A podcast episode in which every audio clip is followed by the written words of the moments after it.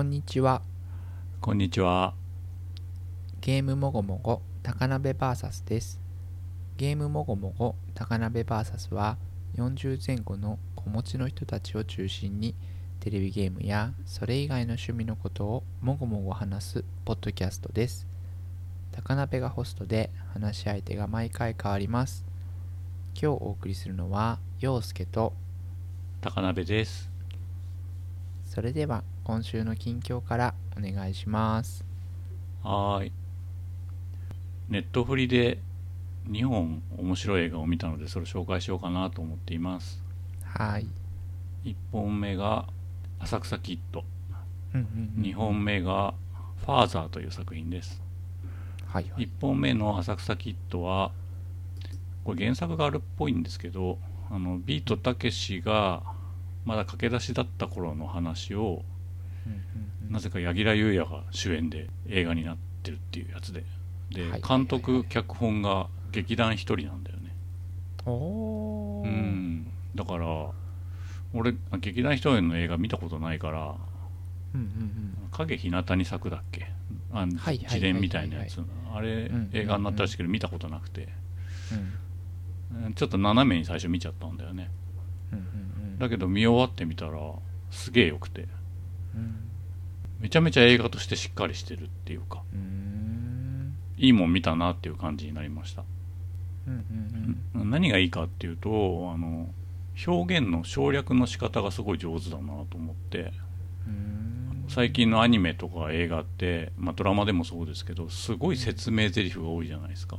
あうん。あこれがこういうシーンなんだよとか今こういう気持ちなんだよみたいなことを言いがちだと思うんですけど、ーうんうん。浅草キッドはなんか重要なシーンに限ってセリフがなかったりとかして。でもそのシーンにちゃんと振りがあってオチがちゃんとついてるっていうところが素晴らしいなと思いました、でまあたけしが柳楽優弥をやってんだけど師匠役が出てきてそれが大泉洋なんだよね。うんうんうん。で大泉洋は皆さん結構好きだっていうおっしゃるんですけど僕は苦手で、はあ。だけどね初めて役者として大泉洋いいなってこの作品見て思いました。たけしってなんだバカ野郎って言うじゃないですか。うんうんうん。うんその口癖とかもなんか師匠から移ったみたいな感じの話なうんだよね、んで浅草のストリップ小屋うんうんに、その大泉洋が間をつなぐコメディアンとして活躍してるのかな。はいはいはいはい。でビートたけしがまだか駆け出しっていうかもう何も芸とかなくてただコントに憧れてる青年みたいな感じなんだよね、うん。でそこに弟子入りして一から学んでいくっていう。でやがて旅立って浅草のストリップ小屋から外に出てテレビで活躍するようになったみたいな話なんだよね。で時系列みたいなのが結構入り組んでたりとかしてうん。あの現在のビートたけしみたいなのもチラッチラッと出てくるんだけどそれも本人じゃなくてへすげえ特殊メイクした柳楽優弥なんだよね。えへえそれがちょっと逆光気味に輪郭だけ出てくるみたいな感じで。うん。で、まあ、ちょっと怖い感じなんですその特殊メイクだからさ。なんていうのクリーチャー感あるっていうか。うんうんうん。でねなんかその時の声がねすげえビートたけしの声だなと思ったらその声はたけしじゃなくて、うん。あの松村モノマネする松村いるじゃん。がその現在のたけしの声を当ててて。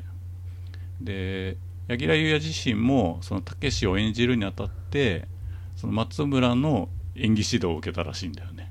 へえうん。でモノマネから入ってってそぎ落としてそぎ落としてそぎ落として最後その柳楽優弥のものにしたみたいな感じの演技指導らしいんだけど、まあ、例えば肩をこうぐるぐる回す首をかしげてさ肩を回すみたいな仕草とかあるじゃん,、あとちょっとガニ股風に立つとかさ。うん。うんああいうのがなんか随所に入ってんだけど、なんか嫌味じゃない感じでうまかったんだよね、でその師匠っていうのがなんていうのかな。コメディアンで言うとあの金ちゃんみたいな感じなのかな。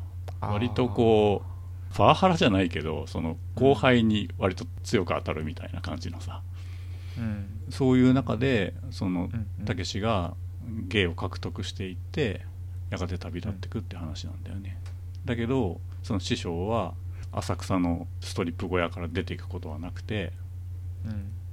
まあ、最後悲しい目にあったりもするんですけど、うんうんうん、でそういうなんか悲哀みたいなものが大泉洋がすごい上手で、うんあまあ、多分本当の師匠はそんな大泉洋に似てる人ではないと思うんだけどきっと。あうんうん。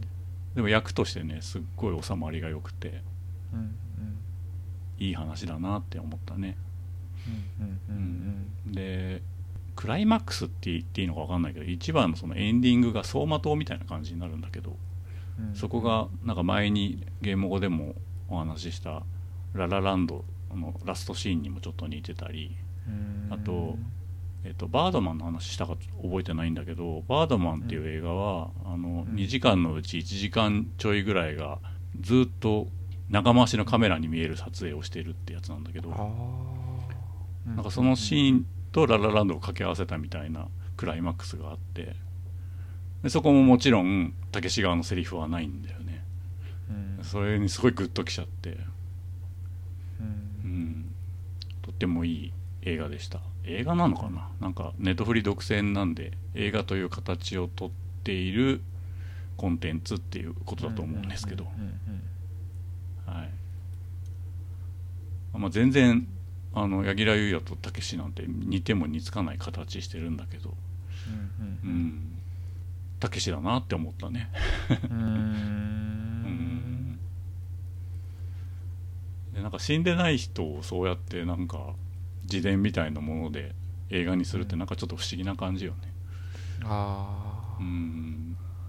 うんうんそういうのもあってなんかしんみりしたなっていう。いい映画でした。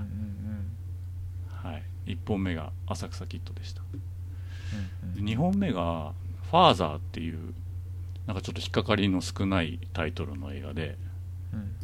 これもネットフリ独占なのかな？なんか一応アカデミー賞最有力候補って書いてあるんだよね。うんで主演がアンソニー・ホプキンスであのあれだよね羊たちの沈黙の怖い人だよね。はいはいはいはい。でファーザーって何の話かっていうと、えーアンソニー・ホプキンスが地方症になるっていう。うんうん認知症になるっていう話。うんうんうんうん。で何がすごいって映画の視点自体が認知症側の人の視点なんだよね。うん。で目の前に娘とかあとお手伝いさんとか娘の彼氏とかいろんな人が現れるんだけどうん。シーンが変わるごとに人が変わったりするの。うん。娘だと思ってた人が違ったりとかお手伝いさんだと思った人が違ったりとか娘の彼氏だと思ってる人が違ったりとかしてあと言ってることも変わったりするの。うんもうすぐ彼氏とパリに引っ越すんだみたいなことを娘が言い始めたと思ったらそれはもうやめたって言ったでしょって言ったりとかして。うんうんなんかそれを見ててさあのうん。怖いシーンなんか全然ないんだけどもう俺にとってはホラーでしかないっていうか前にあのゲーム語でもお話しした「記憶の夜」みたいなはいはいはいはい。怖さがすごいあって。おにうん。あれあなたのお兄ちゃんって言ってるけど本当にお兄ちゃんですか？って引っ越し業者に言われるみたいなさ。うんうんうんうんうん そういう怖さがあって。うんうんでその何かを信じたい時に自分が基準にしたいものがことごとく信用できないと気づいたらもう自分にできることって何にもないなっていうかさ。うんうん。そういう怖さ。でかつ自分にも他のみんなにも誰にも悪意がないっていうさ。うん。うんそうやってなんかこう全部うまくいかなくなっていくことをどう受け止めたらいいのかっていう。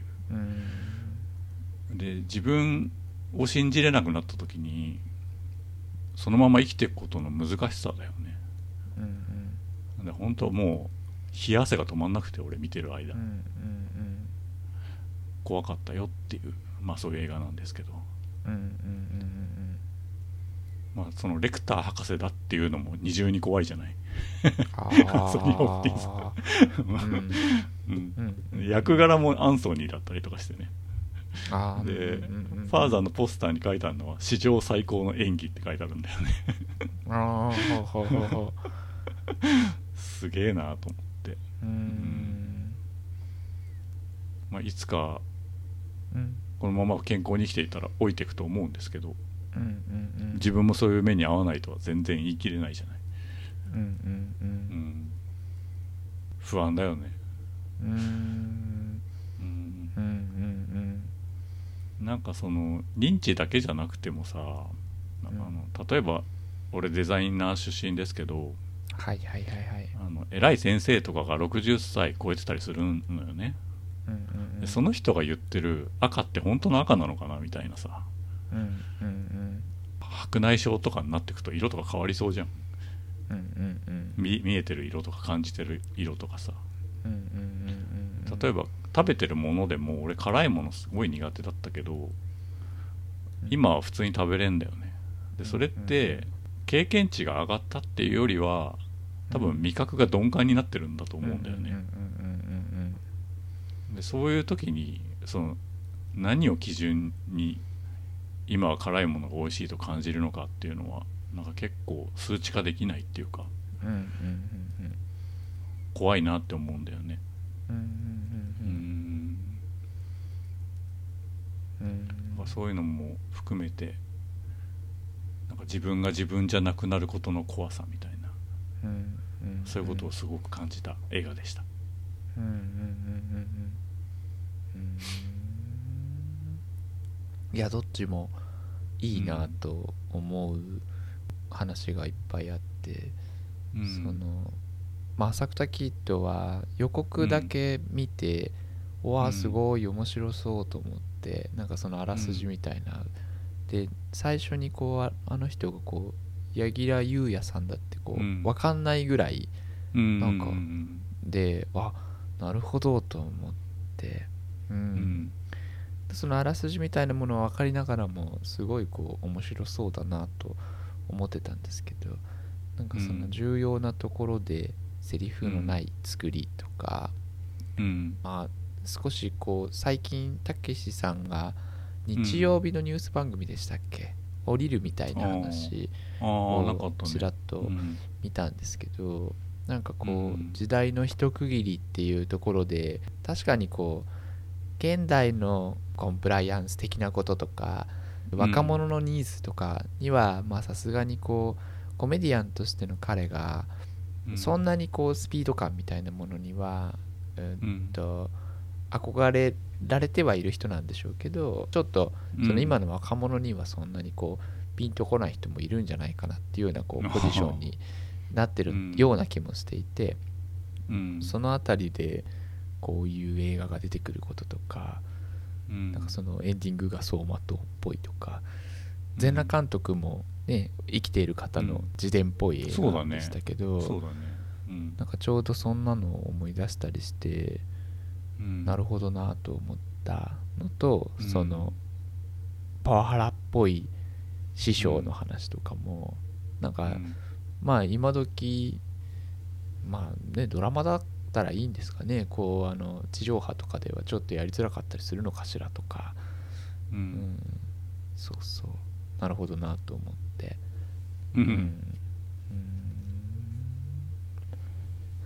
その僕はあの、まあ、前々からポッドキャストでも言ってるんですけどあの、うん。高鍋さんが苦手だっていうものの話をうん。ちょっと聞いてみたくなるんですけど、大泉洋がちょっとなってもともと思ってたっていうのはどのあたりがどうだからなんですか？えー、なんだろう。なんかあの北海道のなんだっけ水曜どうでしょうだっけ、はいはいとかみんなすごい面白い面白いって言うんだけどなんか面白いと思ったことないんだよね。うん。ん。あとなんかバラエティーとか出てる時の感じとかもあんまり好きじゃないっていうか、あー。感じ悪いなと思ってあで感じ悪いのも含めたキャラクターとして師匠をやってたからあすげえぴったり合うなと思って。ーあーなるほど。例えばあのリリー・フランキーとかうんうんうん。あのいろんな演じる役があっていい役を演じてる時はちょっと嫌な感じなんだよね。だけどすげえ悪い役やってる時とかいいなって思うっていうのに近いかもしれない。ヤクザの役とかさ。なるほどなるほど。うんちょっとイラついている感じとかが少しこう似合うっていうか、ああそうかもしれない、うん。うん。まあこう普段のキャラクターも配慮の足りなさとかちょっとエッジの効いた言い方とか、ね、こう一歩踏み込んだ嫌なことを言うっていうようなことをこうみんなが面白がってるキャラクターだからこそちょっとこうパワハラ役がこうよりこう真に迫ったものになるみたいな、うん。うん、なるほどなるほど。うーん。まあ、俺が想像してる大泉洋にすごい似てるキャラクターだったの。でいい役っていうねかつね。なるほどなるほど、うん。うん、いいですね、うんその話。うーんん。でその長回しのカットがあるっていうことなんですか？その走馬灯そうそう最後はね。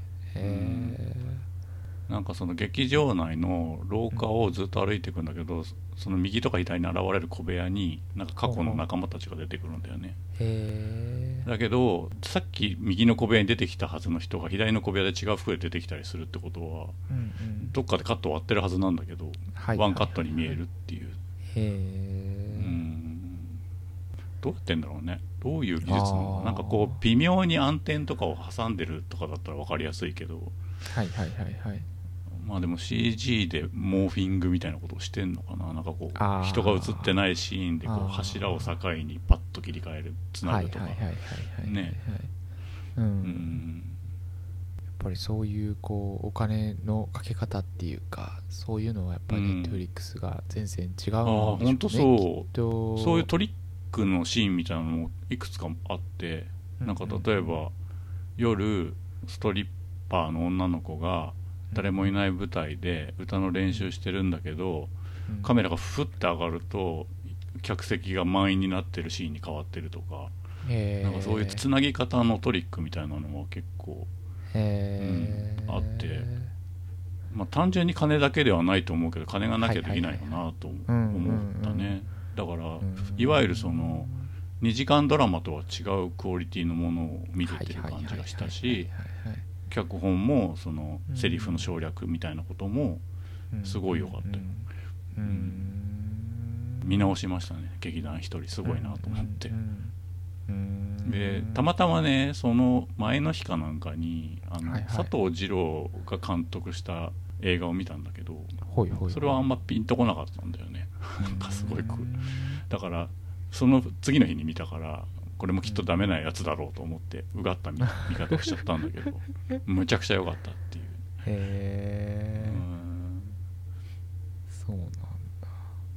ううん。んお正月とかいいかもしれないねなんか、うんうんうんうんそうあのうちの奥さんにも紹介したら、まあ、興味があったみたいで「わあすごいかっこいいね」っつって言ってたんで、うん。どっかで見れたらいいななんて言ってたんですけど、うん。すげえ興味が出ました、うんうんうん。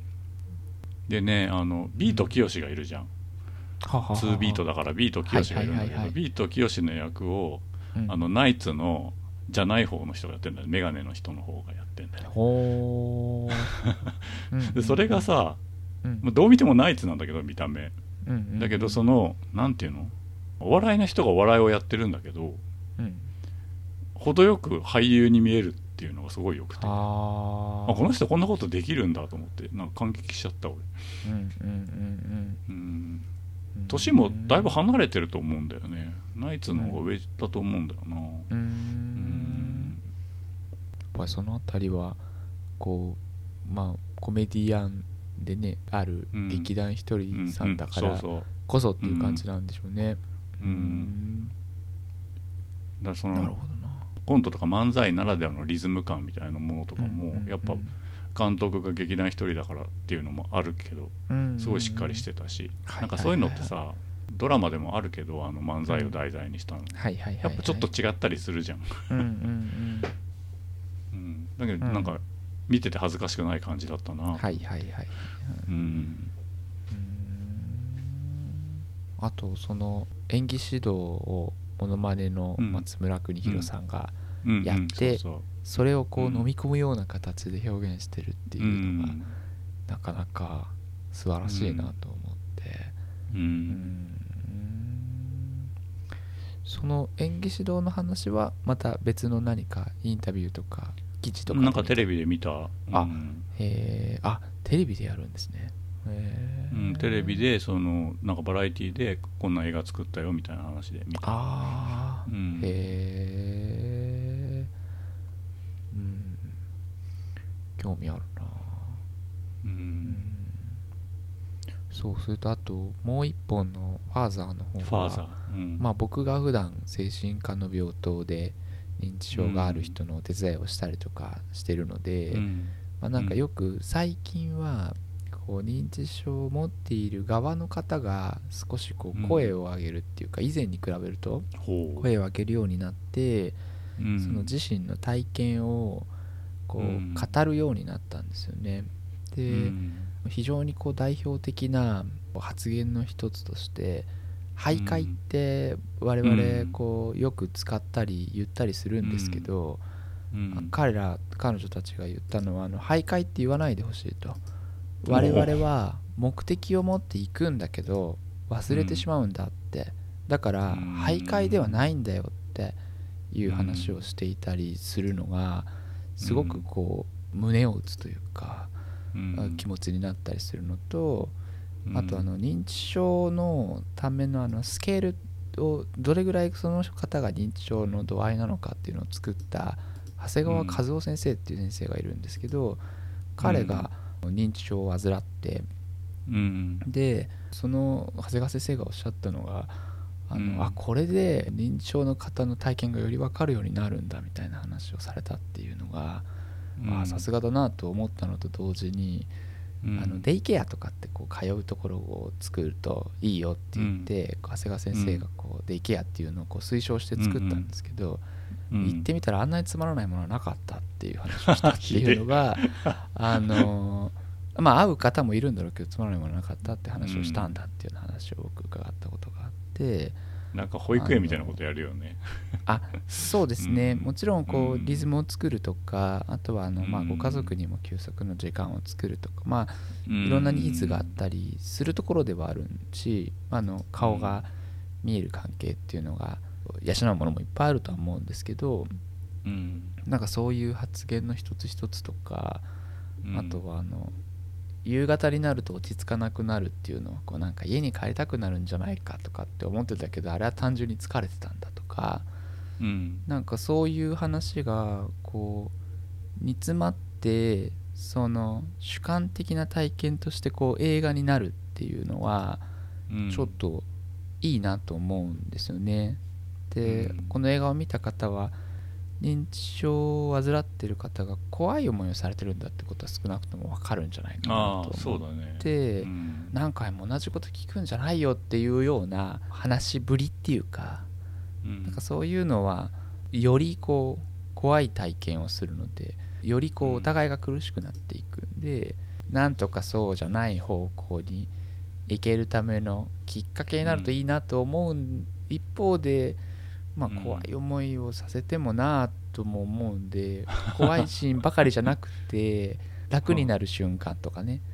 なんかこういつもこの人だけは同じタイミングで関わってくれてうん。あこの人が救いになるなみたいなのも描いてくださったらいいなとか、うん。あとはその非常にこう繊細な言い方にはなりますけど前向きにこう諦めていくみたいなことが一つキーだったりするのかなと思っていてうん。これはあの支援を受けてる人がどう思ってるかは別にしてうん。僕の、まあ、お知り合いで老健ですね老人保健施設と言われてるところに、まあ、30年ぐらい勤めてる方がいらっしゃってうん。なんか言うんですよねあの家に帰りたいって皆さんおっしゃるんだけど、まあそれはみんな帰りたいと。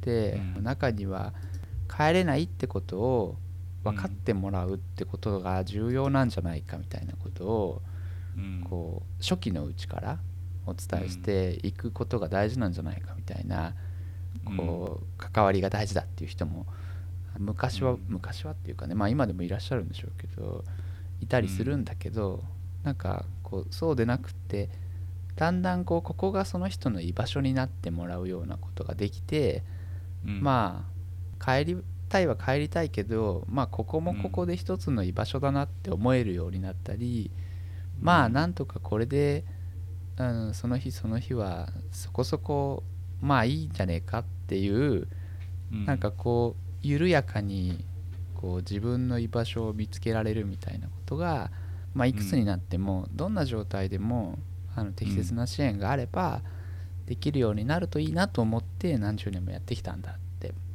うん。まあ、うまくできなかったこともあるけどっていう話をされているのをちょっとこう思い出すっていうか、それはあの辛いものが苦手で未来細胞が死んで鈍感になったからみたいな風なに思うと、そういう景色が見えないっていうかなるほどね。なんかこうちょっと難しいなとは思うんです。じゃあお前できるのかって言われるとちょっと難しいなとは思うんですけどうん。うーん。なんかこういろいろ考えますね、うん。そういいシーンあるのかなっていうのはちょっとこう一つ気になったところではあります。あああの怖いって言ってるのは俺が怖いって言ってるんだって映画として怖い演出をしてるわけではないんだよね。あうんうんうんうんうんうんうん。なるほどなるほど。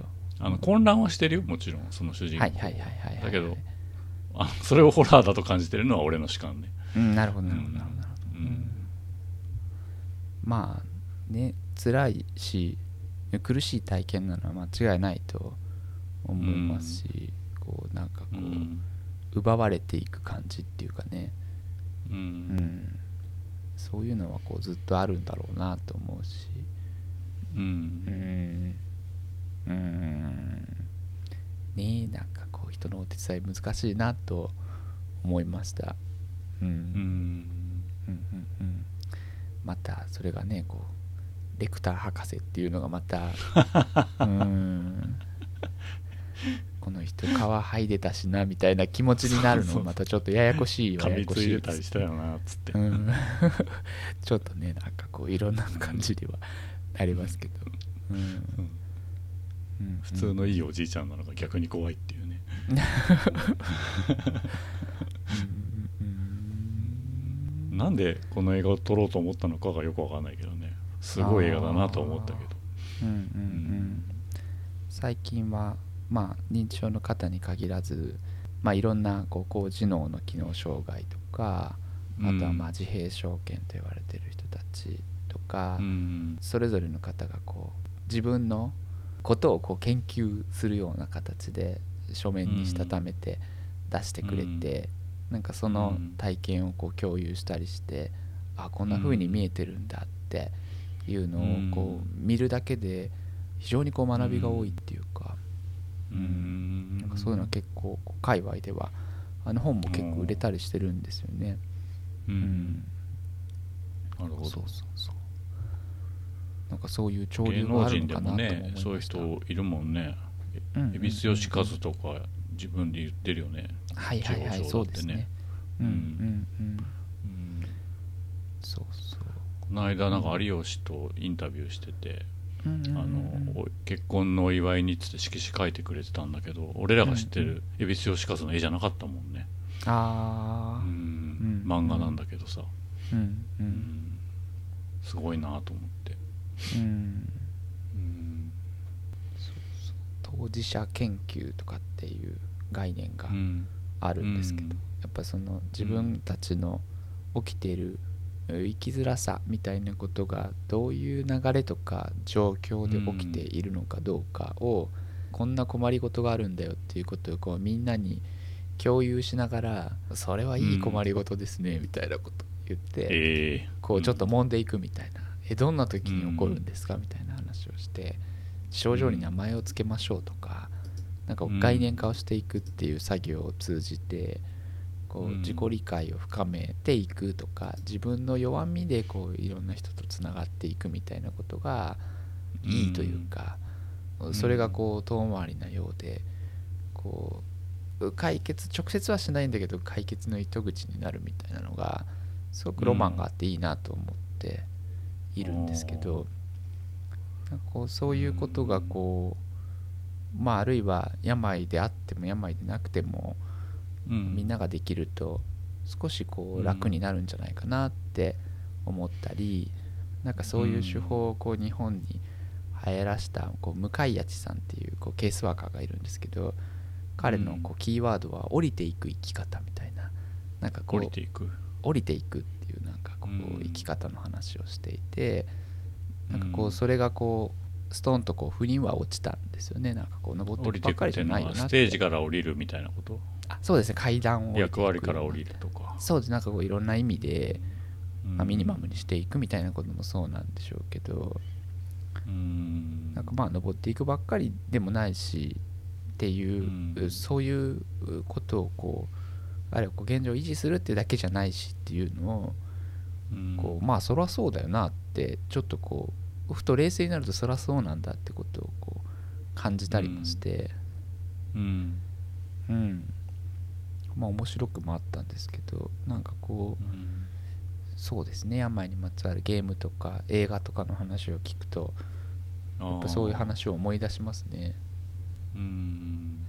主観的だからこそそのデータの数が必要な気はするね。はいはいはいはいはいはいはい、うん。あのワクチン打ってさ2回目の方がしんどいってみんな言うけど俺は2回目の方が楽だったけどでもそれでもやっぱ情報はあった方が良かったなって思うし、はいはいはいはいはい。うん、3回目はもっと大変だよって聞いてるけど本当にそうかなっていうのもちょっと思うし。うん。うん。うんうんううん。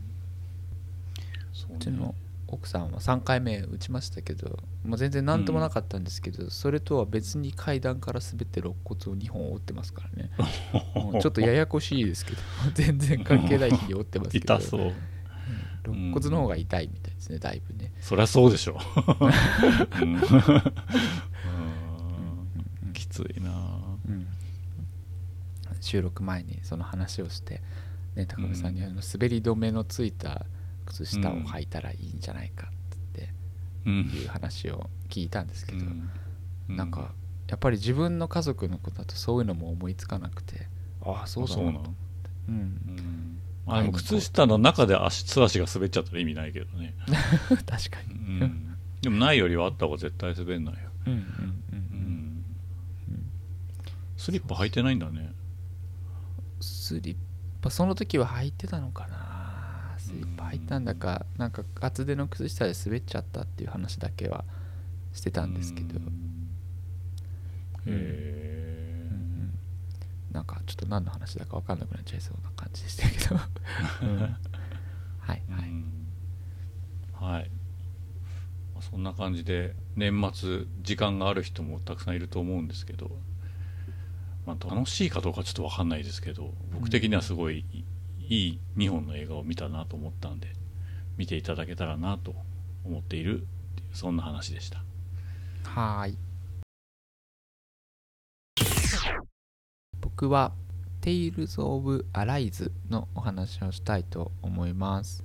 はーい。発売日は2021年の9月9日で、うん。えー開発はバンダイナムコスタジオ発売元がバンダイナムコエンターテインメントってことで、えーへー。RPG なんですけど公式のジャンル名っていうのがありまして、うん。えーテイルズにはこういうのがついてるんですけど、えーうん。心の黎明を告げる RPG ってことでこうあの何黎明 えっと夜明けみたいな黎明期の黎明ですね、いやそうだけど、はい、はい。うん。なので、えープラットフォームは、えー PS4、5、Xbox One、えーシリーズ X、S、うん。えー Windows ってことで Steam で出たりして、えー、であスチームで出てんだ。うんうん、今までも出てんの？の、テイルズって。えー、と何個か出てたりあ、えーしてますが、えー日本語が遊べないやつとかもあったり、出た意地悪、えーするとかなんとかっていう話で僕もあんまり、あのそこら辺はちゃんと追っかけてない感じです。うん。でお値段は7980円プラス税で僕は30%オフで XBOX シリーズ X で遊んでるっていう感じです、うん。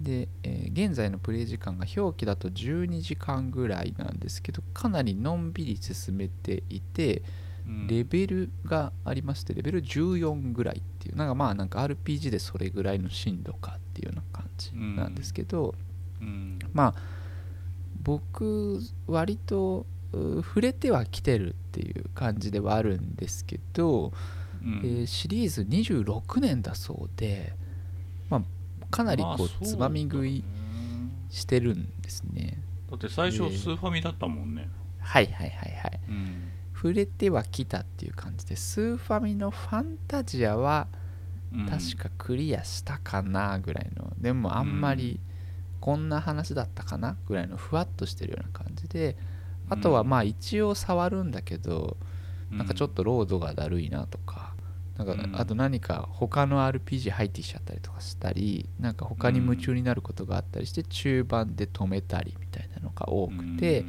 まあいろいろ手出してるんだけどあまりこう覚えてないぐらいの熱量のまあ触れてきた人っていう感じなんですけど今回すごい面白いなと思ったりあなんかいい感じだなと思うことが多いんですね。うん。で物語はまあ稀によくあるっていう感じですけど、うん。えー記憶も名前も失った主人公なんですけど、はいえー顔に鉄仮面をつけておりまして、う んえーと鉄仮面って呼ばれてるんですね最初は。うん。でこの主人公は痛覚を感じないという特性がありまして主人公痛くないんですよ。うん。で、えー、とそこに住んでる町の人は奴隷労働を強いられてるんですね。でダナ人と呼ばれている人たちが300年ぐらい虐げられてると。うん。でこれをこう強制労働を強いているのがうんレナ人というある日外界からやってきた、まあ、比較的高度な技術を持ってるんだけど、まあ、理由を持って強制労働を強いているっていう感じでうん。なんかこう岩をこう動かさせたりとかもう古くからもう本当にこう古来の奴隷と呼ばれてる人がやるようなことを、うん。まあ、やらせてると。うん。でこのダナ人が住んでいるえー領土っていうのが何個かあって各領土に領主が支配してますよみたいな。あなるほど。ああまあそういう感じかっていう。だからそういう作りになってるんですけど。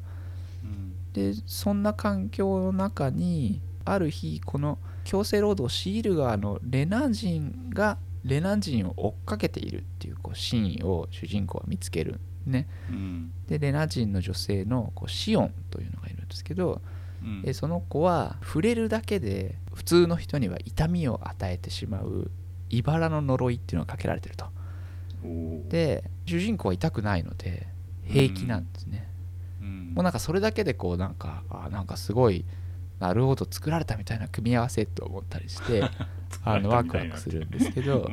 で彼女は、まあ、レナ人なんだけど私はここの世界の領主を全員倒すんだって言って、まあ、なんかこう物語が動き出すみたいなお話で、うん。まあ、なんかこう、まあ、物語僕が今進めているレベル14ぐらいのところでは、まあ、支配とか、まあ、服従とかっていうところで、まあ、うん。テーマっぽいようなお話があって、領主がまあ5人いますよって言われて1人目を倒して2つ目の国に着いたところぐらいなんですけど、うん。えーと抵抗勢力の、まあ、レジスタンス的な人たちがいるんですけど、そこのこうリーダーみたいのがこう武骨な感じで、目がちょっともう三角っぽくって武器持たないで拳で殴る人みたいなや話の人がいるんですけど、うん。なんかこう抵抗勢力のリーダーって割とあ僕うん好きなんだなと思ったりして、あまあなんか領主にねこううんいろいろ虐げられて逆らって殺されてしまったやつは果たして奴隷なのかとか抵抗勢力の俺の言うことを黙ってなんとなくついてきた人は奴隷じゃないのかとかうん。お前は俺の奴隷になるんじゃないぞみたいなことを言ったりするんですよ。うん。でちょっとこう不良の物語とかでまだいまだにこうタイムスリップして不良の話とかちょっと流行ったりしてますけど、なんかここと不良の物語が根強く人気なのは、なんかこうそういうこう、うん、ところもあるのかななんて思ったりしてこう自分の信念とは何かとかなんかそういうのが、こういろんなこう切り口で語られていくんですけど、うん。まあ、テイルズは歴代の作品でもスキットと呼ばれる会話劇がいろんなところで出てくるんですよね。うん。特に街を歩いてたりフィールドを歩いてるとこう右下にタイトルが出てボタンを押すとえ漫画みたいなこうカットインでえうん。キャラクター同士がしゃべるみたいなのとか、まあ、戦闘後に一言しゃべるとか。で、なんかこうキャラクター同士のこう交流とか立ち位置とか思ってることとか、うん。あこの人はシオンっっていうその触るだけで痛みを与えちゃう人は単純にいろんなことを抱えてるんだろうなってことがまあ割とこうしっかり語られる時もあるし説明される時もあるんですけどただ割と表情で語られたりすることもあって単純にいろんなことを抱えてるんだろうなってことが態度で示されたりこう傷つけてしまうから人と触れ合えなかった人がこう痛みを感じない人との交流を通してみたいな話を見ると、あ楽しいなって単純に思ったりして、あなんかこういう王道で分かりやすい話みたいのをなんか僕のちょっとこう疲れた脳にちょうどいいんですよね。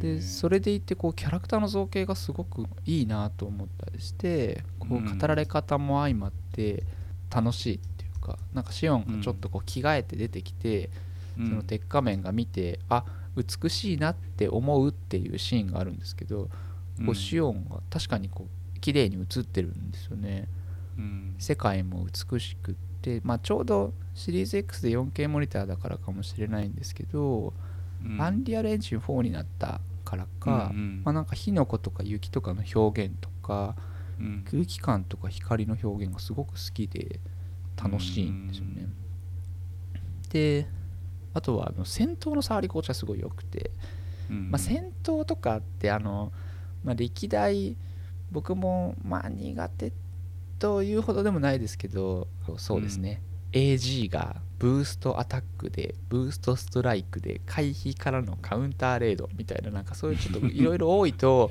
うってなるんですけど、仕組み自体は割と簡単で、えー、と回復のシステムも、まあ、CP と呼ばれてるこうポイントがあるね、うん、でこれはもう回復のためのポイントで戦闘中の回復とか、戦闘終了後の回復もそれでやるみたいな、うん、でまあこれがなくなると回復できませんみたいなのでなんかこうライフの延長みたいな感じで、まあまあ分かりやすいっちゃ分かりやすいなと思ったり、まあアクションゲームのような、うん、雰囲気もちょっと強くなっていて、コンボをつなげるのも歴代の作品よりはちょっとこう簡単になったような感じもあって、うん、今のところノーマルでちょうどいいなぐらいだったり、うんうん、アイテムは持てる数が割とこう限定されてて、うん、気絶から回復するアイテムが結構高かったりして具体的には、まあ、最初のその大きめのボス倒して3000円ぐらいの所持金なんですけど、生き返らせるためのアイテムが1000円ぐらいするみたいな感じ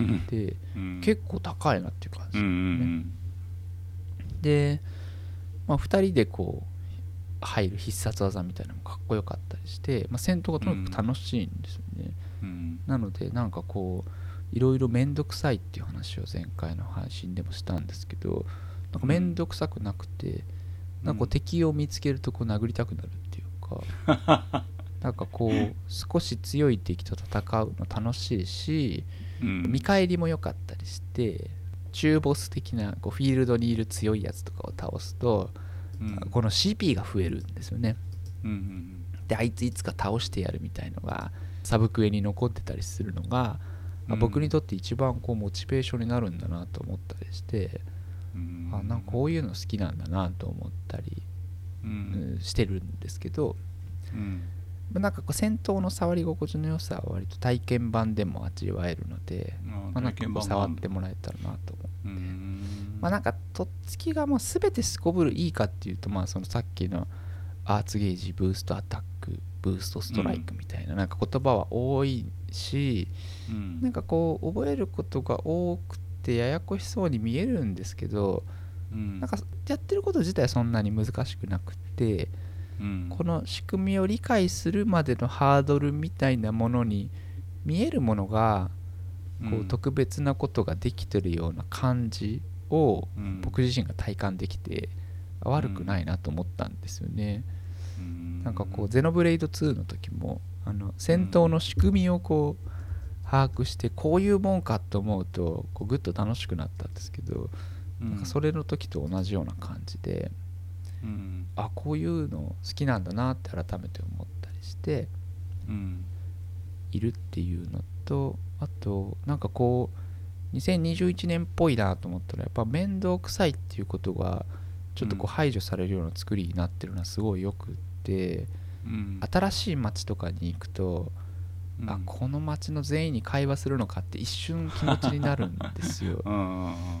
でとなんかこう会話するできる人は吹き出しがついてるっていうところまでうん。はよね、まよくあるんですけどうん。話すと吹き出しにチェックがつくんですようんうんね、うん。2回話していいんだ。で特にこう僕同じ話を聞くっていうのが苦痛とか飽きとか作業感があったんだっていうことに結構気がついたりして。うーんでファストトラベルも結構細かくできたりして、うん。まあこういうとこがなんか2021年の JRPG なのかなと思ってなんかそういう細やかなサービスみたいなのがすごくいいんですよね。なんかこううん。2人でやる必殺技の格闘員みたいなのもなんか本当に短く早送りみたいにすごくこううんモーションがあるんですけど見切れないぐらい情報が一気に入ってきてキュッてなってるのがあいいなと思うんですよね。倍速かなと思うぐらいの感じで。うん。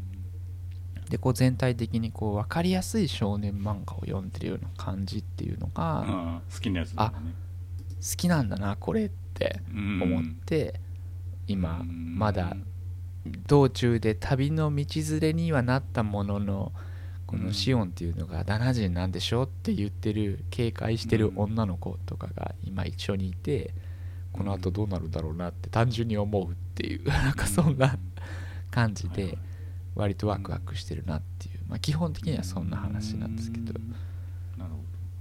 うんうんうん。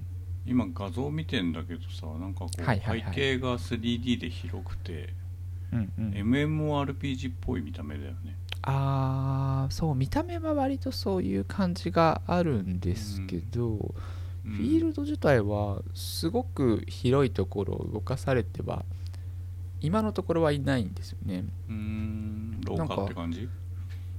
うーん。あー確かにでもなどちらかっていうと今まだ序盤だからなのかもしれないですけど、うん。あのゼノブレイドみたいにこうドーンと広いところっていうのはあんまりないですかね、うん。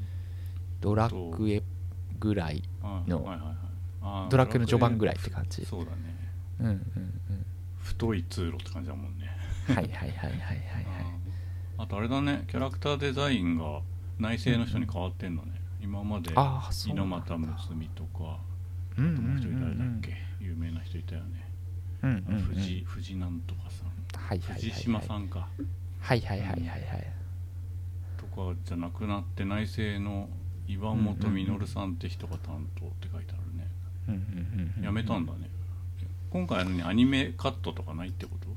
あアニメのカットねありますよ。なんかこここぞっていう時に歌と一緒にアニメが流れたりするんですけど、そうアニメのカットよりも僕はこの CG 結構かっこいいなと思って、うん、だからこんだけ細かくかけてるからもう CG ムービーなのかなって思って見てた、うんうんうん。うん。両方あるそうなんですよ。だからなんかちょっとあの別の話みたいな感じになってはいいるんですけど僕はその CG の側のやつがあかっこいいなと思いながらずっと見てて、おおアニメだっつってちょっとびっくりする感じはあるんですけど。あああるよね、うんうんうん。なんかその話さなきゃいけないやつにチェックがついてるみたいなシステム最近多いよね。あのあ本編を進めるにはこいつと話さなきゃいけないみたいな話が出てる。はいはいはいはいはいそれ以外も話せるけどとなんうん。か話すうん。聞かなくていい全然いいやつっていうさ、うん。同じことしか言わねえやつとかには吹き出しが出てないみたいな、うん。うん。うん。そうでそういうガイドも、まあ、外したりもできるんですけど、うんうんうん。なんかその辺りの作りはすごいいいなと思って。うん。あと最初は通路っぽいとはいえまだ僕がやってるところはなんかサブクエを探すとか結構ちょっとどうかなと思ったりするんですけど、ファストトラベルの地域のところにここにサブクエの人いるよって教えてくれたりするんですよ。でマップにもうここにいるよって見せてくれたりして、あこういうのはこんな感じでいいんだなと思って。いや全然いいと思うよ。うん。特に 3D になるとさどっち向きに進んでいいのか分かんなくなるから、目的地は欲しい欲しいよね方角的にね。うん。ううん。ん。そうそう。なんだかね。まあ割といいなと思ったんですよね。うん。多分あと他にもいろいろ僕が気がついてないだけで細かい調整がいろいろあるんだろうなと思ったりするんですけど、かなりこう面倒くさいっていう気持ちになりづらいんですよね。なんでだろうなと思って。うん。内製で作ってると思わなかったな。んかテイルズって外注チームが作ってるイメージだったからシナリオとかはまあ内製かもしれないけど、うんうんあとはこれさ頭身がすごい高く感じるんだけどさ昔の、はいはい。うん本当に初期のテイルズしかやったことないんだけどなんかバトルの時、SD キャラなんかデフォルメした頭身が低いやつだった気がするの、うん。そういうのはもんう今なくてずっと同じ頭身なの、あそうですね。ね。のあの画面のままで進む感じじゃあもうだいぶ違うんだね昔とね。うん。まあまたなんかこうずっとやってきた方も、まあ、今回はまた別物だよねっていう感想は見聞きしたりして、うん。まあ大きくこう仕組みが変わってはいるようなんですけど。うん。まあ毎回そのねもちろんこう続きもディズニーと1の2みたいななんか続いてるものもあるようなんですけど、うんまあそれぞれのシリーズは全然こう別の世界の話で技の名前がちょっと共通してるぐらいうん。とか、まああるいはファンサービスがあるぐらいなんだと思うんですけどうん。僕はなんか今までの作品にすごく思い入れがあるかっていうとそうでもなかったのでうん。へえいいなテイルズと思ってこのまま良さそうならあのスイッチのベスペリアでしたっけ？とか。ディスペリア。うん XBOX でも買ったしうん。などっかでも買ってるんですけどうん。あのまあスイッチだったらやるかなみたいなので。そうなんだ。うん。なんかこう寝ながら RPG しようかなみたいなうん。のとか思ったりはしてるんですけど。うん。テイルズ若い人にはどうなんだろうね。刺さってんのかね。なんか俺らよ俺らの世代な気がするけどねタイトル的に。うんうん。そう。なんかでも割とデモじゃないですけどあの、うん。キャラクターのデザインとかすごくこう今時って感じが僕は感じてるんですけど、かなり本数出たらしいですよね、うなんだ作品に限っては。うんん。じゃあ若い人にも刺さってんのかね。10月の29日で150万本突破したそうです。表え国内？国内。あ違うか。世界。13時間前。シリーズ累計出荷数100万本をシシリーズ最上のスピードでクリアしたみたいなの書いてありますね。うん。どっちなんだろうね、うんうん。国内と。うん。確かに。うん。うん。うん。そうそう。うん。なんかこう線が細いっていうかなんか見た目的にはソシャゲっぽく見えるっていうかキャラクターであー。うんうんうんうんうん。うん。まあ今時な感じはするね、確かうんうんうん。そうなんかちょっとこのジャンル名とかって聞くとこうに。んって ちょっとこう警戒するような。あうん。世界だな。世界中世界で10月末に150万本突破したみたいですね、うん、そうだよね。うん国内で言ってたらすごいもんな。うんまあでも、こんな、特に JRPG っぽい感じのやつがちゃんと評価されてるってことだね。うんうんうんうん。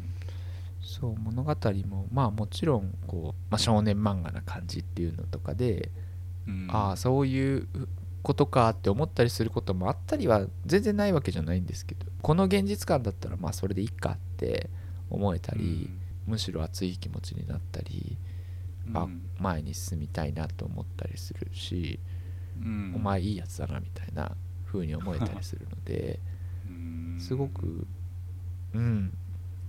さすがだなっていう感じがやっしますね。ぱキャラクターに付随するんだ、そのモチベーションみたいなものは。ああそうですね。なんかその、うん。今のところはその、まあ、僕が進めてる段階ではそのシオンっていうキャラクターはどうすんの？行くの？行かないの？みたいなこうちょっとこうツンツンした感じで戦う理由とかも全然まだ教えてはくれないんですけどうん。でもなんか事情があるんだろうってちょっと思うような 温かい気持ちになってですね、うん。へそうそう。まあそんなに冷たく言わないでよとかって思った時に、ちゃんとその主人公的なキャラクターも言ってくれるんですよね、あんなさっきの言い方はないだろうみたいな。うんなんかその辺りの感じとかがちょっといいなと思うんですね、うん。こんなにこう実際にはなかった青春を取り戻すみたいな感覚があるあー青春。青春なのかな。うーん。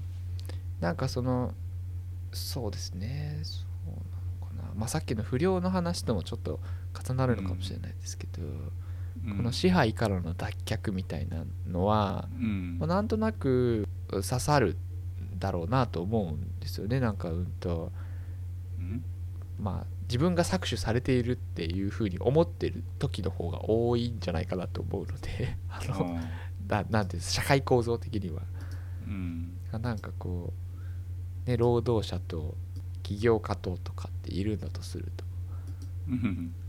うん、なんかそういう思いでいたりあとなんかこう弱い人たちが立ち上がっていくみたいなこととか。うん。なんかそういうことが楽しいのかな。どうなんだろうな。あんまりその、うん。そこのこう若者たちのこう距離を詰めるお話とかは、うん。まあその2人の組み合わせを最初に聞いた時もああ仲良くなるんでしょこの2人がってすぐ思えるじゃないですか、うん。うん、そこはなんか安心して見てられるっていうか、ううん。ん、きっと最後微笑ましいことになるんだろうなっていうことを期待して見ていられる感じは安心感があるっていうか、うん。安心したいのでしょうね。安心したいんでしょうね。なんかその前回の配信でもこう積み上げていろんなことがこう解決されていって最後ハッピーエンドになるっていうのが、うん。この2人のこう組み合わせを最初に見た時からなんとなくこう想像ができるっていうかうんしていたりもして。でもまあ分かんないですけどねどういう物語か分かんないんですけど、きっとそうまあなんか最後悲しい話だったみみたいな雰囲気ではなさそうだからちょっと割と安心してはいるんですけど、うんなんかそういうのがいいんだなって。まあ興味あるしすごいこう体力的なものとかあとせ MP がいっぱいあったらファーザーは見てみたいんですけどやっぱ高鍋さんからお話を聞くのが、僕は映画の話すごく好きなんですよね、う ん実際になんか見れるところまでなかなかいかないんですけどうん。なんかこう。なかなか体力使うしね。そうですね。気力も使うしね。そうなんですよね。なんかそういう意味ですごくこう癒されるんですよね。こう景色も綺麗だし、うん。うん、おうおう仲良くやってるなとか。ちょっとこう、うん。おかっこいいとか。なんかそういう。うん。そんな気持ちなんだなと思ってはいるんですけど、うん、なのでもうなんかゼノブレイド2あたりとかが刺さる人はあ全然すごいワクワクしながらずっとできるんじゃないと思って、へえロールプレイングななかなかやんないよなうん。うちの子はずっと原神やってんだけどはいはいはいちょっとパッと見の感じ似てるよね遠目で見ると。ああ JRPG っぽさっていうか。うんうんうんうんうん。うん。ひょっとするとこっちも興味持つかもしれないよねうんうん確かうん。に確かまあでもうん7000、8000払ってやるかっていうと分かんないけど原神ただだから、にうんうんうん。ああうん。まあ日本に限らず世界で売れてるっていうのがうん、うんうん。うんまあちょっとこう嬉しいなとも思うしうん。こういう話そうそうみんなこういう話好きよねって思ってうんこういうのやりたいんだよなってすごく思ったんですよね。うん。もうなんかこうあんまりひどい目に遭いすぎる話はちょっと嫌だなとかうん。すごくどんでん返しがあるよとかうん。大切なキャラクターがこう大変な目に遭うみたいなのをこうそういうのはちょっとなっていう気持ちになったりして。うん。うん。難しいところですけどね全然刺激がないとまたちょっとあれなんでしょうけど。うん。うんうんうん。えそう。ななんか買ってはいるんですけどね。ベルセリアとか。ーうんあとは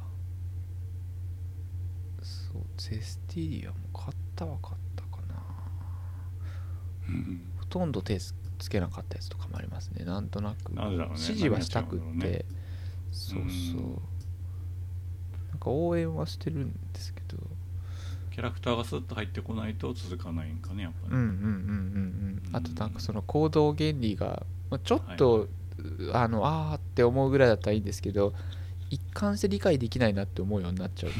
あちょっとごめんなさいって思うんですようねんあのすごくこう衝動的すぎるとかうん。思いつきで行動してるように感じるとかがうん。たまにだったらいいんですけど繰り返しうん。繰り返しだと、あうん。なんかもうちょっとあなたにはついていけないみたいな 気持ちになってですねとかっていう時もあったりしてそれはもうノットフォーミーっていうか、まあ、僕が対象じゃないんだと思うんですけど、すごくこう少年の心が強いキャラクターとかだとうん。あーってなるんですけどうん。本当にすごくちょうどいいんですよね。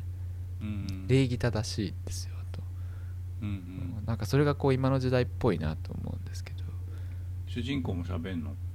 主人公も喋ります。へえそうで最初鉄仮面がついてるんですけどその鉄仮面が半分だけ割れるんですけど、なんかその感じもすごいいいなと思うんですよね、うん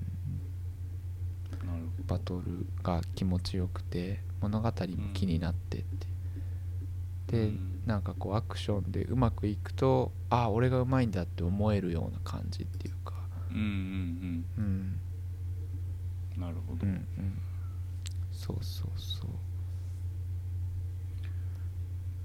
なんかそのスーファミとかゲームボーイとかの時代にやったものがこう、うん。スペックでさ2次元とか SD キャラに落とし込まざるを得なかったものが本当はこういう画面なんだろうなって想像してたやつがそのままもう今は遊べる感じだよね。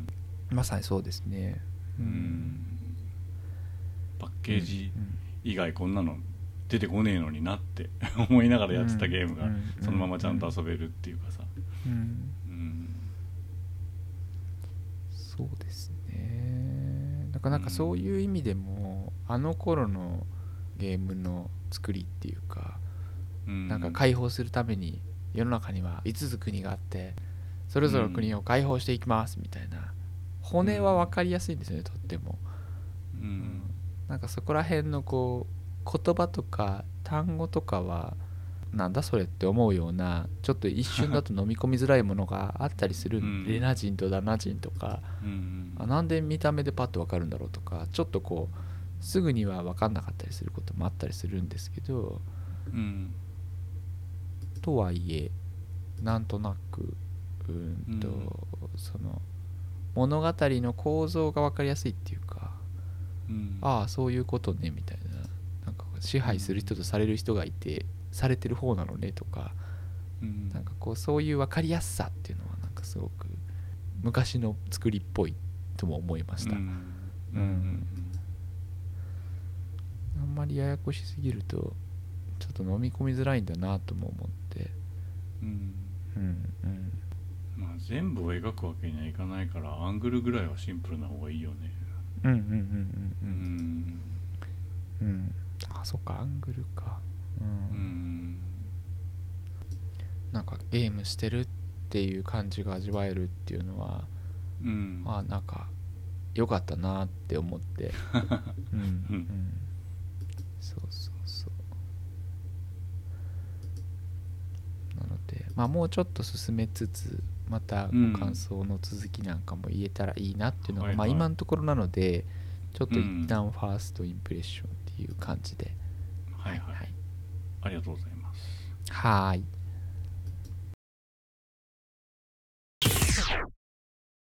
僕は2021年に買ったゲームの話をしようと思います。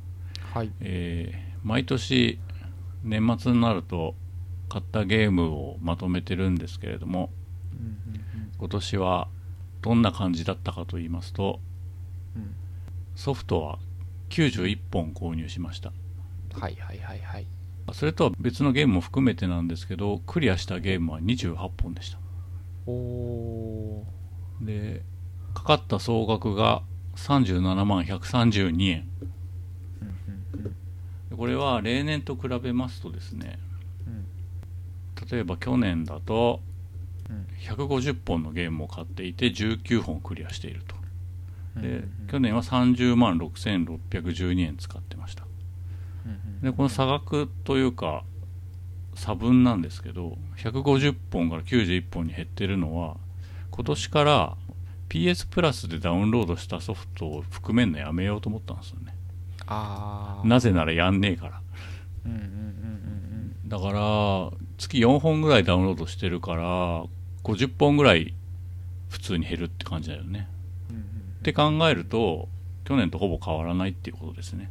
はいはいはいはい。うん。でクリアしたゲームは9本増えてるんですごいなっていう。うんうんうん、19本から28本に増えてますんで。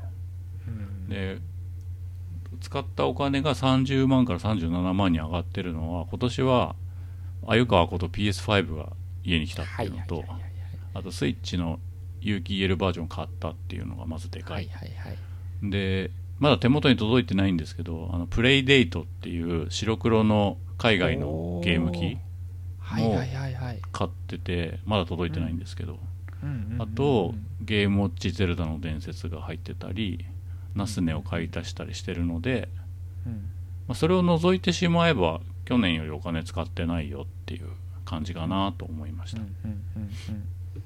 えークリアしたゲームも1月からバーッと言っていくと、うん。アショートハイク、うんうんうん。サイバーパンク2077、うんうんえースーパーマリオ 3D ワールドプラスフューリーワールド、うんたけしとひろし、マーベルズ、スパイダーマン、マイルズ・モラレス、うんアストロズ・プレイルーム、うんモンスターハンターライズ、うんうん。リトルナイトメア2、うんロキ、うん。スーパーノダゲーパーティー、うんうんうん。新女神転生 3HD、FF7R のインターミッション、ユフィの新規エピソードってやつ。うん。あと、ナビ付き作ってわかる初めてゲームプログラミング、うんうんマリオゴルフスーパーラッシュ、えーゼルダの伝説スカイウォードソード HD、サムライジャック時空の戦い、うん。マリオギャラクシー、フィットボクシング2、アクシオムバージ1と2、When the Past Was Around、メトロイドドレッド、ダンジョンエンカウンターズ、スーパーメトロイド、メトロイドフュージョン、メトロイドゼロミッション、メトロイドプライム、メトロイドだけでもう5本以上クリアしてるっていうね。で、全部かな、今年12月、今日26日ですけど、クリアしたやつは。うん。結構やったと思わない？いやすごいですねうん。でもね、その買ったやつを1本ずつ並べてってんだけど、あの、うんメモ帳に、うんうんうん触ってもいないソフトが多すぎる。あー確かうん。になだからさっき91本買ってクリアしたゲーム28本って言ったけどクリアしてるゲームの半分以上は今年買ってないからね。あー。うん。そう途中マリオギャラクシーとか。マリオギャラクシーはあの 3D コレクションに入ってるマリオギャラクシー。ああうんそうロキとかもちょっと古かったでしたっけ？ロキ今年そうロキロキ結構古いです。うん。なんか操作性とかすごい変な感じだったけどでも絵とかは面白かったな。うん。うん。うん。うん。はい。うん。今年はそんな感じで。はい。うん。買ったソフトに対する打率は低かったけどクリアするゲームはいっぱいあって体験としては結構充実してたかなという1年でした。うん。すごごいな。27本。28すごい本ねな28本か。クリアしたゲームな、僕あんまりこう振り返るのをやめようと思ってますけど。何本かクリアしてるはずですけどね、うん。いや28本すごくない？だって月2本以上だもんね、いやすごいですね本当、うん、なかなか。どんだけ暇なんだよって話だよね。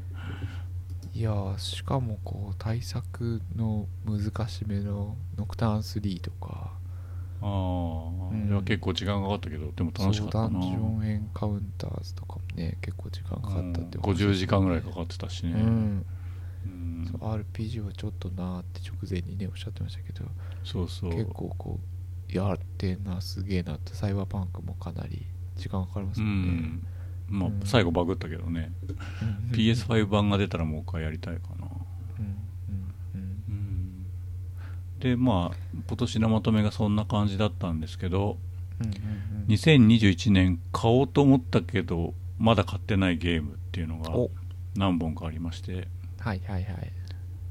買ってないって言い方がいいかどうかはちょっと別の話なんですけど、うん。うん。あの何本にしようかな12345本5本にしましょうか。はいはいはい。まあ優劣はないです。うん。1本目はアップルアーケードのファンタジアン。ああ触ってないなと思って。はいはいはいはい。これはなんで触ってないかっていうとアップルアーケードに入ってないからっていうのと、うんうんあとまあ単純にスマホでゲームしたくないからっていう、うんスイッチ版がきっと出るだろういつかって思って買ってないああ確かに、です、はい、2本目がボイス・オブ・カーズドラゴンの島、まあ、この間の収録で俺竜の島って間違っちゃった竜の島はゼルダの島の名前だよね。ドラゴンの島だった、これはあの横尾太郎さんのはいはいはいはい。カードゲームをやってる風の RPG っていうか TRPG に近いみたいな、うんテーブルトーク RPG みたいな感じのやつ。で体験版はねクリアしてもう感触はつかんでるんででこれとダンジョンエンカウンターズどっち先やるかって迷ってダンジョンエンカウンターズをやってクリアして結構お腹いっぱいになっちゃったんで、あー。まあボイスオブカーズもやるだろうけど今はまだ買ってないよっていう感じかな、うんうんでうんうんなんか体験版やった時にねちょっとだけテンポとろかったんだけどなんかこの間23日前になんか高速化パッチっていうのが出たらしいんではいはいはいあはい。の手触り変わってるかもしれないなと思って、うんうんうんまあ、1月とかに早々買うかもしれません、うんはい、で次が「It Takes Two おおはい」こはい。れあのねなんだっけ。なんかゲーム大賞みたいに撮ってたよね。はいはい。ゲームアワーズでしたっけ。ゲームアワーズか。の大賞を取ってて、まあ2人用専用なんでうん。あのうち子供がやってくんないっつって変えてないっていう話なんですけど、うんまあ、興味はすごいあって。で今特にセールもしてるんで、うん。まあ買うだけ買っとこうかな年末年始にって思ってますね、うんうんうん興味はめちゃめちゃあります。うんで次が、えーモンスターハンターストーリーズ2破滅の翼」ってやつで。これもう体験版はクリアしてて。うんうんつまんなくないんだけどなんか戦闘がだるかったんだよね。うんうんうん。うん。あと値段が高かった。なんか9000円ぐらいした気がする。うんうんうん。で今セールしてるけど1割か2割ぐらいしか引いてなくて、はいまあもうちょっと引いてくれたらいいのになって5000円ぐらいで買いたいなみたいな印象ではあります、うんあの戦闘はいまいちなんだけどグラフィックとかなんかこう話の進め方みたいなところは気に入ってて、うんうん。なんかあれに近い感じのロールプレイングの企画みたいなものをたまたま去年とか一昨年とか考えてた時期があったんでうんあの参考にしたいなっていう感じでもあるかなと。最後がこれは僕が買いたいわけじゃないんですけど「あの鬼滅の刃日の神血風譚」っていうああのサイバーコネクト2が作っあたうん多分アクションゲームだと思うんだけどうん評判を聞いてる限りはナルティメットストームの鬼滅版みたいな感じらしいんだけどでもなんかレビューとか見てると悪くないよっていう感じだったんでで値段も下がってきてるんでそろそろ買ってもいいんじゃないかなって子供がやりたがってんなっていう感じでした。で今んとこそんな感じの5本なんですけどこれの他にハードウェアで買いたくても買えなかったのが XBOX シリーズ X かなと。はいはいはいはい。で未だにあの店頭とかオンラインショップで定価で買える状態になったのを見たことがないっていうね。うん。うーん。なんかもったいないよねうそうなんだ。プレステ5ポロポロ買えるようになってきてるのになんでそんななんか日本は入ってこないんだろうねっていう。う、ん。うん。うん。まあ、そんなことが気になった2021年でしたという話です。なんかちょっとタイトルが並んでるだけでワクワクしますけど、うん。モンスターハンターストーリーズはウィッシュリストには入ってて、うん、体験版も落としたままやれてないぐらいなん。ですけど気にはなるん。ですよね、スマホ版の1とか一応 iPhone に入ってたりとかするん。ですけど、あそうだねスマホになってたねこれあれで 3DS で500円セールかなん。かになったの買ったよワンは、はいはいはいはい子供はねカセットで持ってん。だけどなん。かセーブデータ1個しか取れないん。だよねうん。だからなんか上書きしちゃうのも悪いなと思って買いました、やってないですけど2時間ぐらいしか、うん。うん。2はなんか頭身が上がってねなんか少年漫画っぽくなって、なんかお姫様みたいのが出てきたりとか。はいはいはいはいそういうのもちょっとワクワクするなって、うん。うん。うん。モンスターに乗って戦う設定とかすごくうん。好きなんですけど、うん。うん。うん。なんかこう喋れないねこう普段は野蛮に感じてる生き物と手を組むみたいなのはうんうんうんちょっとワクワクするなと思って。うん。うんうん。そう。あとはあのドラゴンの島もうん。あの割とこう RPG 寄りっていうかなんかそのカードで戦略をっていうよりはそういう作りなんですかね。うん戦略って感じじゃなくてうん、うんうん。うん例えばそのロールプレイングでいうフィールドとかバトルとかがうんうんなんかカードで表現されてるみたいな感じかな。ああううんんなるほど。なんか移動していく代わりにそのうん。5番目上に置いてあるカードをめくっていく順番にめくっていくみたいな感じ。ああ、そうななるほど。あんまりこうそれはどうしてもカードじゃなきゃいけない感じじゃないでなんかその設定上もうんうん。そのカードゲームをしてますよみたいな感じでそのはいはい。ナレーションの人がいたりとかすんのよ、うんうんうんうんうん。ゲームマスター的なってことなんですね。そうそうそうそうそう、はいはいはいはいはいはい。だからゲームをしてるゲームをするみたいな感じ。なるほどなるほど。なるほど TRPG を体験するみたいな。そうそうそうそうそう。うー。ん多分ねタイトルも「ボイス・オブ・カーズ」って言ってるからそこのなんかそのメタ的な何かがきっとどんでん返しであると思うんだよね。うんうんううん。ん絶対。なるほどな。うん。それなんかちょっとこうパッパ進むと確かに、うん、ゆっくりした演出にしたくはなりますね。つ僕がうん。なんか見てもらうんだとするとなんかそれちょっとゆっくりした演出にしたくなるな。うんまあ確かそれもずっと続くとだるいって思うんだろうな。うんそうなんあ洋介は「イット・テイクス2」やったの？えっ、と触りだけっていう感じで。子供がお友達とやってものすごい楽しかったってええいいな。言ってて、そのお友達僕にください。そうすごい楽しかったっつって最近はあ羨のえー、とギルティギアを2人で買ったみたいでなんかずっと練習してますね、えよくできてんだよっつって。へー、ギルティギアってなんかタダでなんか配ってなかったっけ？えっ、とギルティギアのストライブっつったかな。なんか新作が出たんですよね、うん。でなんかこうコンボをつないでいくと数字が出るんですけど、なんか20コンボとかになるともうその数字が画面いっぱいになるんですよ。うわなんかすげえもの見たなと思って。うん。かっこいいわかっこいいなと思って、うん。確かにこれ流行るわってちょっと思う雰囲気でしたけど、えゲーセンとかでもあんの？ゲーセンどうなんだろうもう家庭用だけで完結してんの？格闘ゲームでしょ？あそうですそうですそうです。そうだね。うん。ドライブゲームセンター。あああるのか。うん。で一応本番みたいなものがありますね、あ、う、7月から動いてるな。7月末ぐらいから動いてるようですね、う、え、そうちょっと興味はあるんですけど。まあ書くうん練習するかなしないかなと思いつつ、ううん。ん延々と練習してるのを見たりするとうん。野球少年が一生懸命野球してる時を見るような気持ちになるっていうか 頑張れよって思うんですね そうそうそうそう。そうですね。なるほどなあーで1年の中で、まあ、91本買って28本クリアしたけど、はいはい。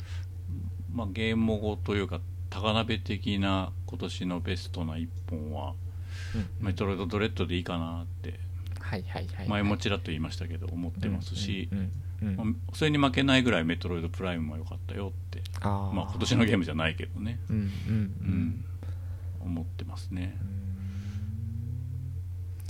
なるほどな。だそれに迫るぐらい「イット・テイクス2」がすごいのかどうかがめっちゃ気になってるっていう感じかな。うん。そうか。Windows は高鍋さんゲームできるようなあれじゃないですもんね。うんヘボい会社のデルのノートしか持ってない、はいはいはいはい。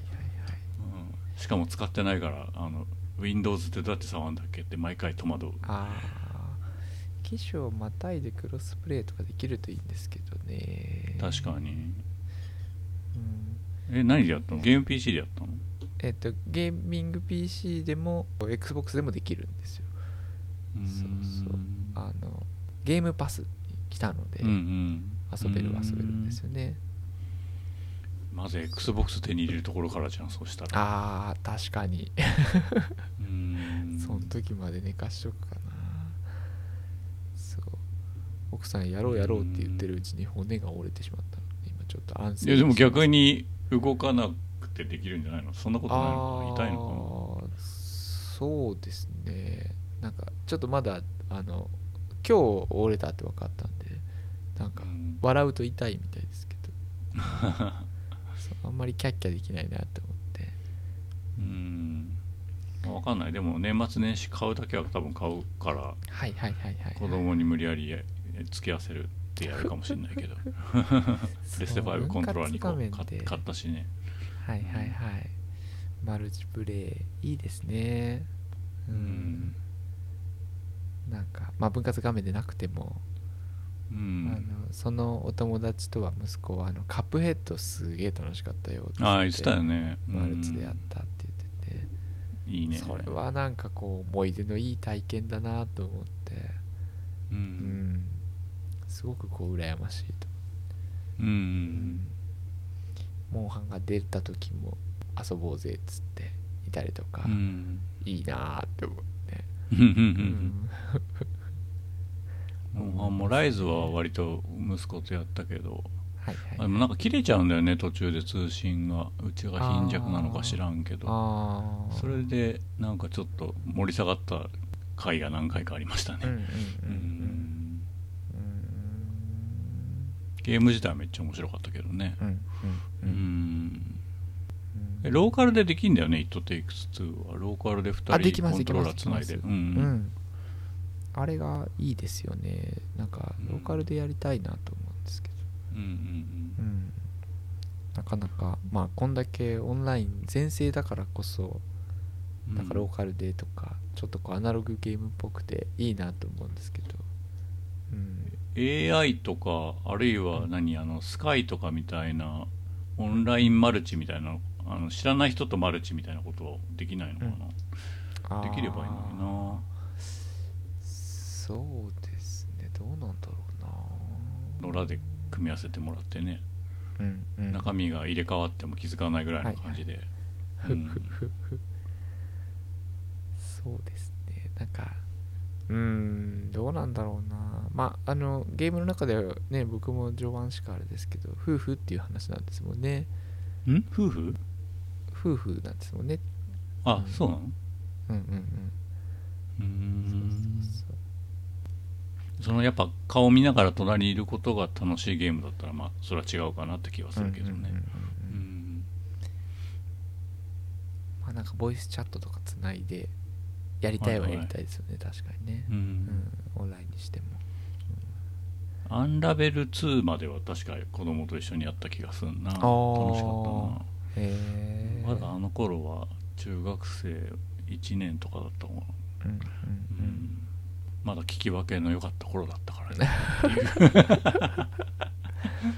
うん。うん。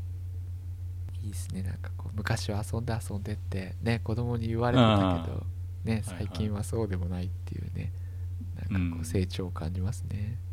ううん。んそっかまた来年はいろいろ新しいねこうハード的なものも出るかなと思いますし。ね何が出るかね。うーん。薄型 PS5 とか言われても困るね。また調子悪くなりそうですけどねあんまり薄くするとね、スイッチもどうなるか分かんないしね。はい。次の準備をししてるだろうから。うんうんうん。そうどうなるか分かんない。こと1.5的なものになるのかそれとも世代を超えるものになるのか。ううんん分かんないけどね。うん。まあ有機 EL 版は1.35ぐらいっていう感じでね、う、うん。ん もうもうもう一声っです。1.5にちょっと届かないかなぐらいのイメージではいるんですけど、ううん。んそうですね。新しいスイッチ。まあうんどうなんだろうな。うん。うん。PS5 とスイッチ解像度全然違うけどうんうん。でかいテレビに映したところでスイッチがめっちゃ汚いかっていうと別に汚くないけどね。うんうんまあねそうなんですよね。その何？HDR 的なことは違うけどさすがに。はいはいはいはいはい。原神とかめっちゃキラキラしてるからさ画面がさ、うんうんうんそういうの見るとあ俺スイッチではちょっと無理かなとは思うけど、うんうん。でもその解像度的な汚さでは別に差は感じないかなあんまり。うんうんうん XBOX もねななんかいろんなタイプ出したいみたいなことを聞いた気がするからまた違うタイプが出るかもしれないよね、そうですね。なんかこうここから先ううん。んいろいろなんかスチームスチームドックだっけみたいな形のはいはいはいはいはいはい。はい XBOX とかも出ても別におかしくないいやいいですね。それ欲しいな。うん。めっちゃ重いよきっと。いやーもう多少重くてもそれで遊べるったらいいな。腕鍛えられるやつだよきっと。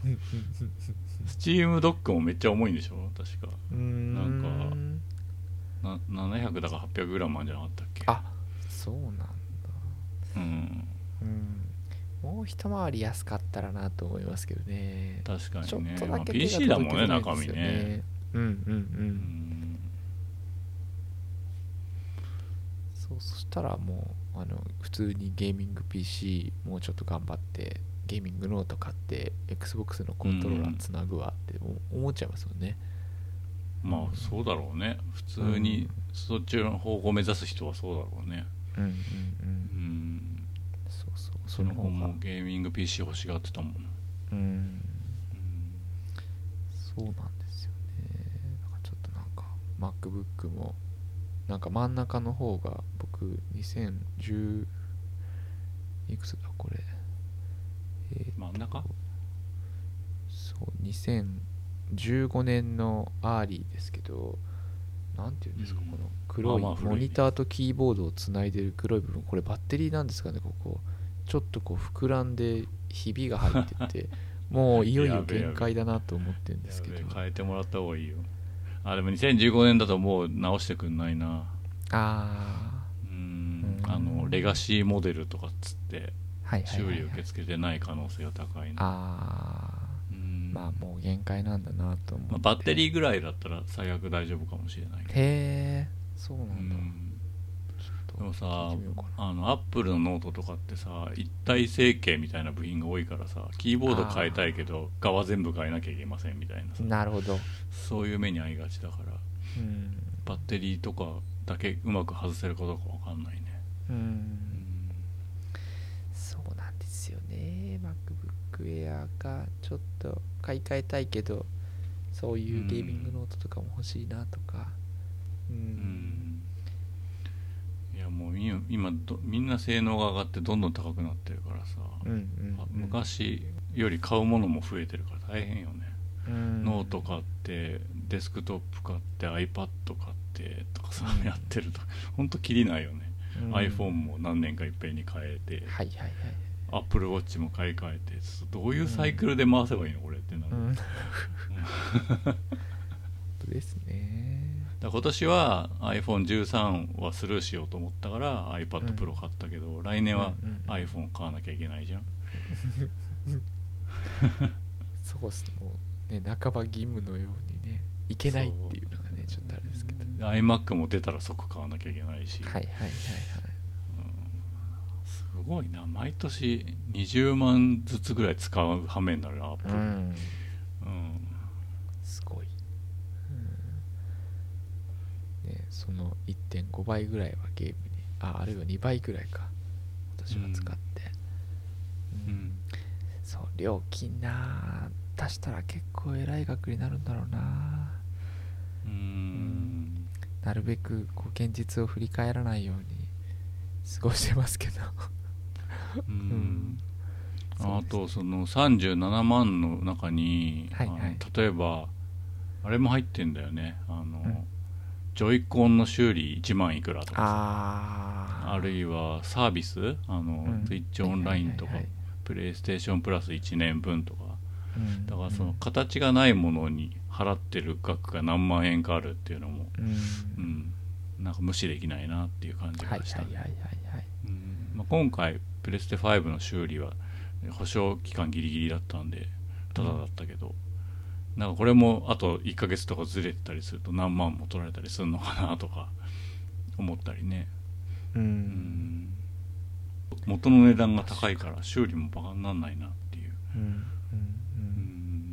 うん。んそう。まあ今年クリアしたゲームでも今日話に出てきたわけじゃないですけど「女神転生3ノクターン」でしたっけ？をクリアして、うんうん5は今手つけてらっしゃるんでしたっけ？5ね買って、はいはい、でダンジョンエンカウンターズ終わったからやるかっつってやったんだけど、うんうんうん。うんなんかノリが今んとこピンときてなくてへえ始めて2時間ぐらいでちょっとぼんやりしてる感じかな。へえうん。なんかデザインとかもさうんうんうん。なんか俺よく知らないんだけどその「女神転生」シリーズと,、はいはいはい。えーとペルソナシリーズの分かれ方みたいなことをよく知らないんだけど、うん。ざっと見た感じだとうん。3までのチームと今作ってるその「新女神転生」の本編のチームの人は多分別なんだよね、ああそうなんだ。うーん。うん。なんか俺分家がペルソナの方だと思ってたんだけど、うん。なんかそうでもないらしいみたいな。あーあーなるほど。ううん。なんかそれをねなんかやってすぐ感じちゃったかなちょっと。うん。わかんない。でもやった人はすごい面白いって言ってるからうんうんやればちゃんとやれば向かい合えば面白いんだろうなっていうのもん期待はしてるんですけど、はいはいはい。まあ、3がさはいはい。プレステ2のゲームだってことでもともと古いシステムうんうん。だけど、えー、と今遊んでも遊べるだけの強度があるみたいな感じで遊んだんだよね。うんうんうんでそれから何年経ってんの？20年ぐらい経ってるかもしらんけど。なんか意外と変わってない悪い意味で変わってないなっていうのがあったりとか。うんうん。なんかそのデザインセンスとかもけ結構違うっていうかさ。うんうんかといってペルソナが好きかっていうと全然好きじゃないんだけど。ああうん。なんか難しいなって思っちゃった、うんうんうんうんうん。まあペルソナの方が垢抜けてはいるよね。はいはい垢抜けてはいるけど余計な部分もすごい多いなとも思うし、なんか間が欲しいわって思っちゃった。ああ なるほどな。うん。なんか一時期話題になってたじゃん。IGN のレビューがさなんかうんうん。ペルソナから魂抜いたみたいな新作だみたいな。外国のチームは書いたらしいんだけどなんか向こうではそのペルソナと新女神転生が分かれてないらしいんだよねタイトル的に。どっちもローマ字で新女神転生って書いてあるらしいの。へえ。そうやって言われたら確かにねなんか違うものじゃんってなっちゃうよね。うんうんうん。うん。なるほどな、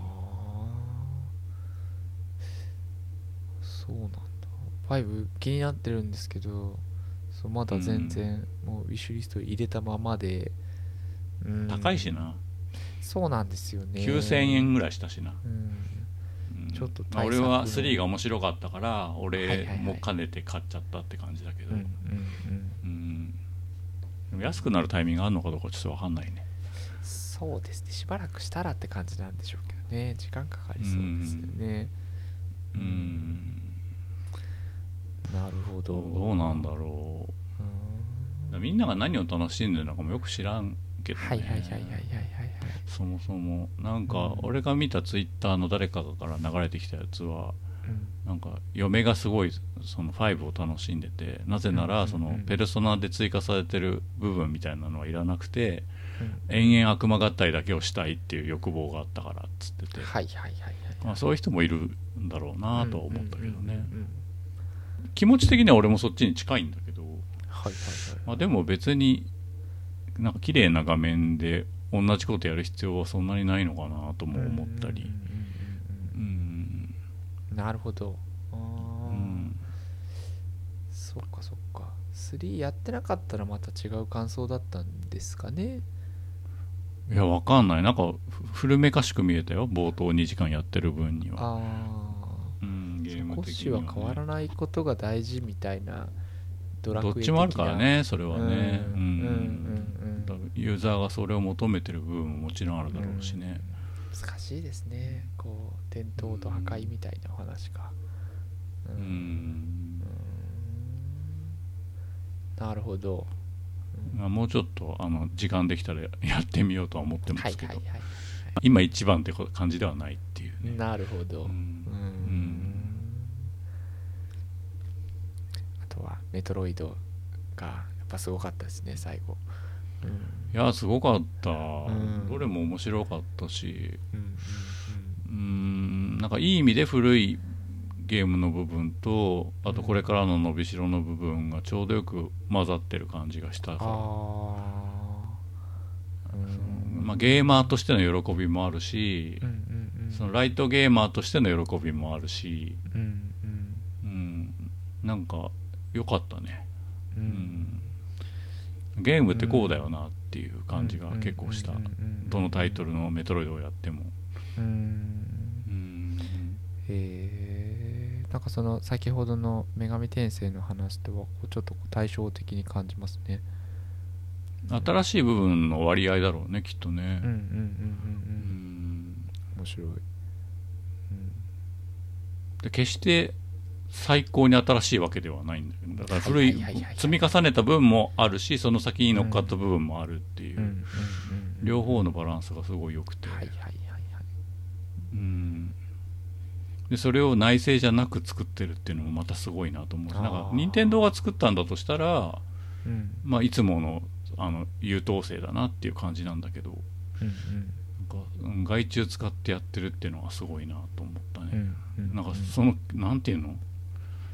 どっからそのモチベーション出てんだろうみたいなぐらいああのど真ん中っていうかさ。ーへえ。うん、うんうんうん。うん。ちょまだやってないんですけどソフトだけ買いました。うん。おおうんうん。ぜひぜひ。ちょっとどのタイミングでやろうと思って今あの生きるあの楽しみが増えたんでよかったなな国内の、うん、なんかの賞はドレッドが1位だったよね。うーん。うん。さすが。うんやっぱ、うんまあ俺アクションゲームが好きっていうのもあるだろうね。だからそのロールプレイングがそもそもだるいって感じるタイプの人だから、うんその女神転生に冷たく感じてるように見えちゃうのはそのせいもあるかもしれない。別に話とか聞きたくないしって思ってるかああそうですね。まあそういうボードの時もありますよね。ううんん確かに結構その雑魚戦一戦一戦で殺しにかかってくるみたいな感じだからさ、うんセーブうん。うんポイントまでちょくちょく戻って2回雑魚と戦ったらセーブポイントに1回戻ろうかなみたいな感じなんだよね今のところね。うんうんうん。なるほどな。まあ2021年はそんな感じだったんですけど、はい、まあ、来年も懲りずに30万ぐらいゲーム買うんじゃないかなって。思ってます。はい、以上ゲームもごもご高鍋バーサスでした。お送りしたのは陽介と高鍋でした。それではまた次回まで。ごきげんよう。さようなら。さよなら